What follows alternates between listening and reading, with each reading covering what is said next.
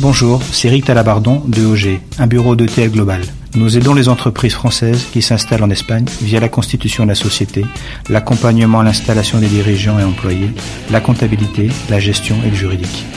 EOG réunit une équipe de professionnels, spécialistes en création de PME, qui souhaitent développer une activité en Espagne, avec un interlocuteur unique, francophone et une méthodologie française. Nous sommes ravis d'accompagner le podcast Tous les chemins mènent à Barcelone. Tous les chemins, mènent à Barcelone. Parcours, carrière, réussite, échec. Un podcast d'Aurélie Chameroy sur Equinox Radio. Bienvenue chez les en France, Ocho Apellidos Bascos en Espagne. Les différences culturelles et leurs quiproquos cartonnent au box-office et font partie de notre mémoire collective. Mais comment les aborder dans le domaine des affaires?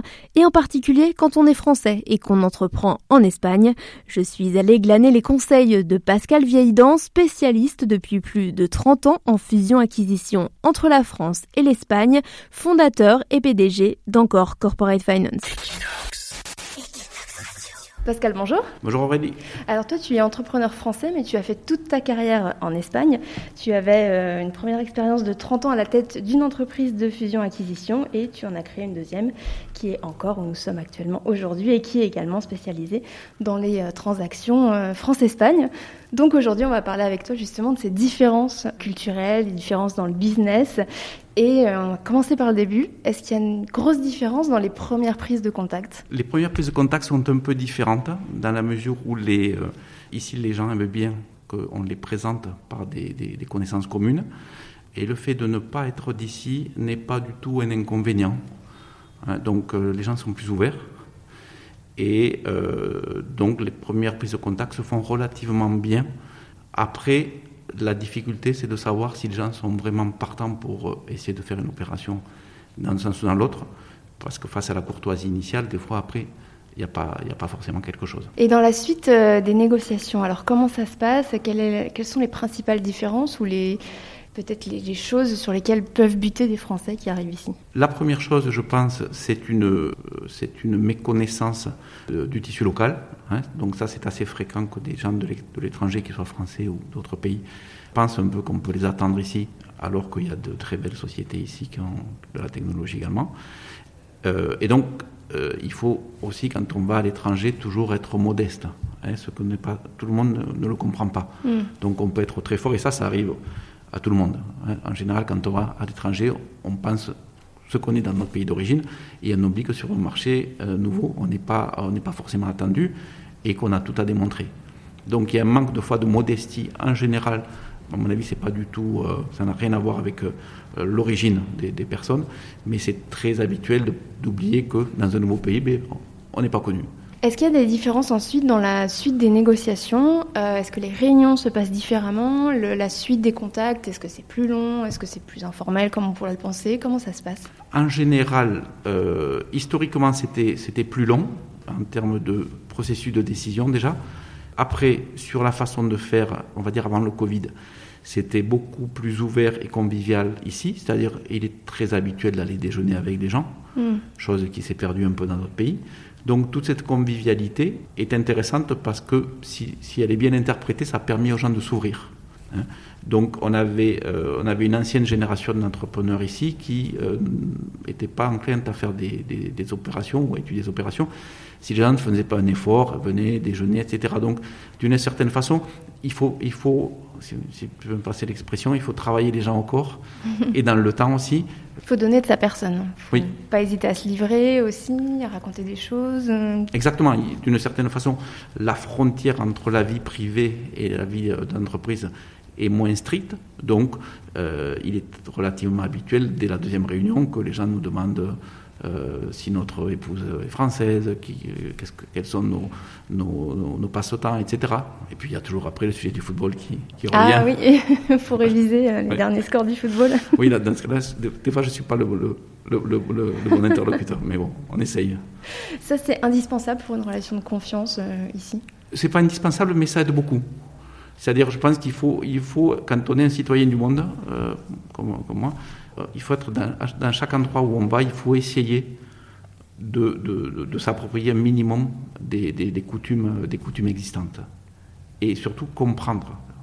Donc je pense que dans tous les métiers, il faut essayer de comprendre et surtout écouter les gens.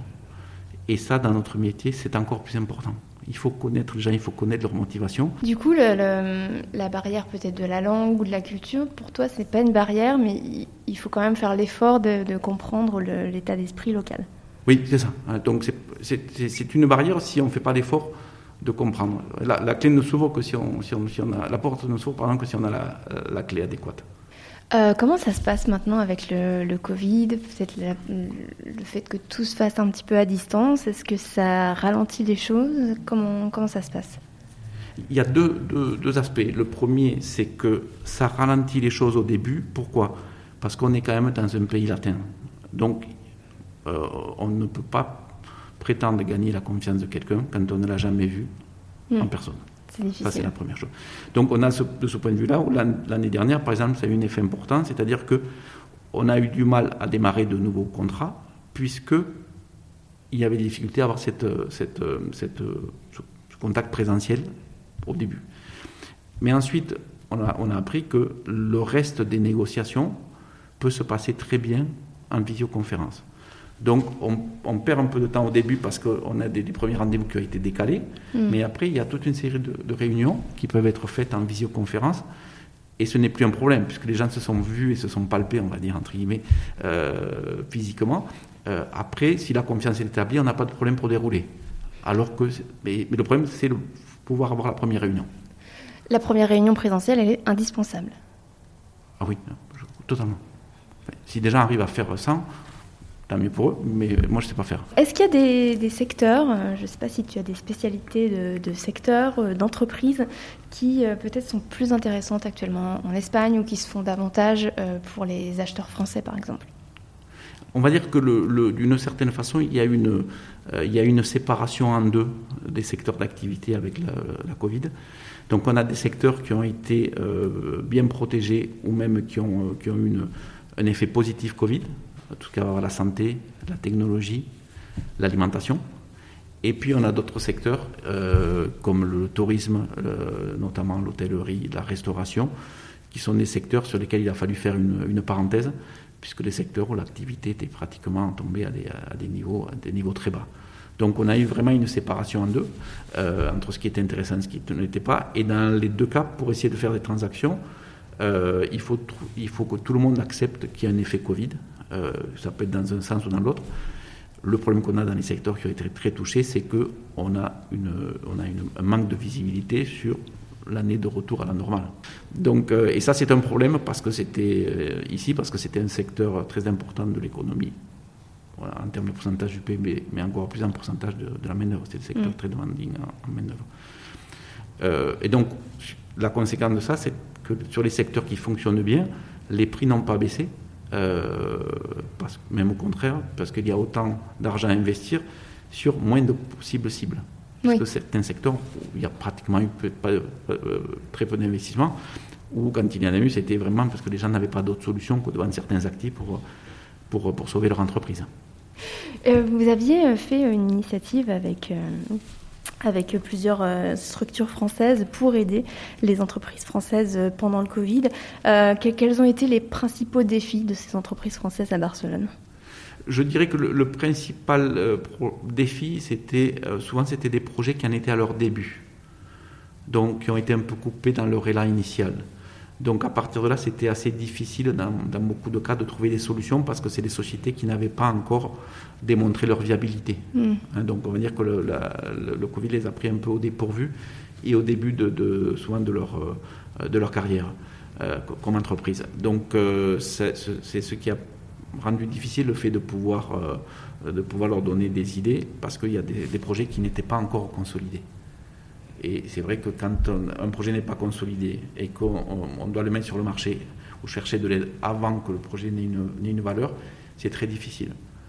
Mais humainement, on comprend aussi que quand des gens ont fait un effort de venir ici, enfin souvent c'est pas un effort, c'est plus un plaisir de venir habiter ici, et de lancer un nouveau projet, c'est vrai que euh, faire un constat que, c'est difficile et mm. qu'il va falloir peut-être euh, euh, replier les, les voiles, c'est pas facile. Donc c'était assez difficile parce qu'on était sur de l'humain Et mais c'est vrai que voir des, voir des grands chiffres, c'est une chose, et puis, et puis après voir, voir la, réalité humaine derrière les, les projets, ça, fait, ça fait plus de mal quand on voit qu'il n'y a pas vraiment de solution évidente. Ouais.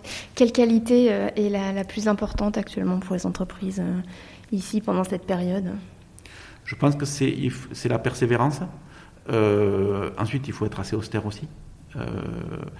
Euh, et, euh, et, surtout, ne pas, si on, il faut creuser son sillon, il faut faire en sorte de, de, de continuer à une vitesse différente, mais il ne faut pas baisser les bras. Hein. c'est vraiment, le, vraiment le, un moment où il faut être, faut être très fort. Il faut s'accrocher. Oui, s'accrocher. Pascal, merci beaucoup d'avoir répondu à mes questions. Merci à toi, c'était un grand plaisir. Tous les chemins, tous les chemins mènent à Barcelone. Parcours, carrière, réussite, échec. Un podcast d'Aurélie Chameroy sur Equinox Radio. Cet épisode vous a plu, partagez-le sur vos réseaux sociaux et laissez-nous des commentaires sur Apple Podcast. Ça aide à faire connaître le podcast et à faire grandir notre communauté. Tous les chemins mènent à Barcelone s'écoutent sur Equinox, rubrique podcast, mais aussi Spotify, Apple Podcast, Deezer, Podcast Addict et toutes les plateformes de podcast.